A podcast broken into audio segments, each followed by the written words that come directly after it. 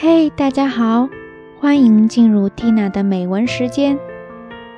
我们常常感叹岁月的无常，但是也请不要遗忘，时光在点点滴滴的流逝当中，也能温柔的抚平我们所有的悲伤。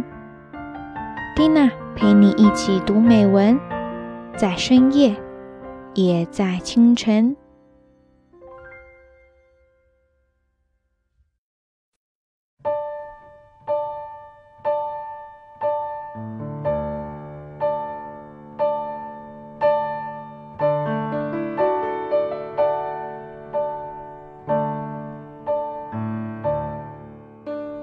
我が上の九十年を流れたる月日後なきことの優しさ。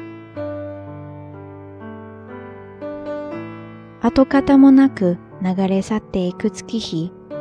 それを私たちはどうしても儚いとか虚しいと思ってしまいます。でも優しいとする捉え方もできるのですね。確かに過去がすべて現実のものとして目の前にあるとしたら、ぞっとします。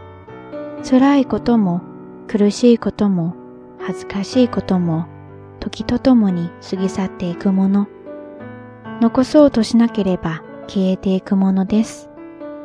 だからこそ私たちは生きていけるのでしょう。過去を明日の力に変えることもできるのでしょう。斎藤文は激動の昭和を目の当たりにしてきた歌人です。彼女の父は歌人でもあり、226事件に関わった軍人でもある斎藤龍。そんな環境の中で豊かな感性を持ち続け、時代をまっすぐに見つめながら歌を読み続けました。